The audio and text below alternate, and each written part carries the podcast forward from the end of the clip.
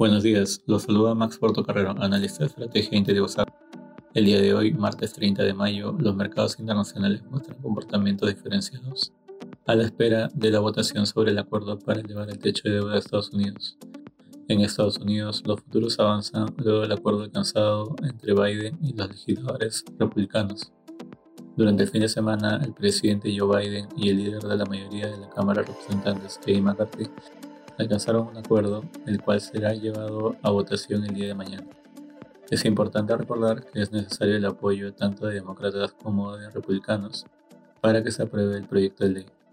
Por otro lado, la capitalización de Nvidia llegó a un billón de dólares, luego de que las acciones subieran ante su sólido reporte de ganancias presentado la semana pasada.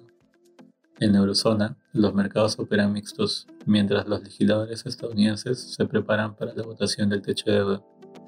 Las acciones tecnológicas lideraron las ganancias. Por otra parte, la lira turca continuó descendiendo, marcando un nuevo mínimo histórico después de que el actual presidente Erdogan asegurará la reelección. En Asia los mercados cerraron mixtos. En Japón la tasa de desempleo cayó ligeramente a 2.6% en abril frente al 2.8% del previo. Respecto a commodities, el precio del oro avanza durante la jornada. Por su parte, el precio de los metales base retrocede. Finalmente, el precio del petróleo retrocede y se ubica alrededor de 70 dólares el barril WTI. Muchas gracias por su atención y si tuviera alguna consulta, no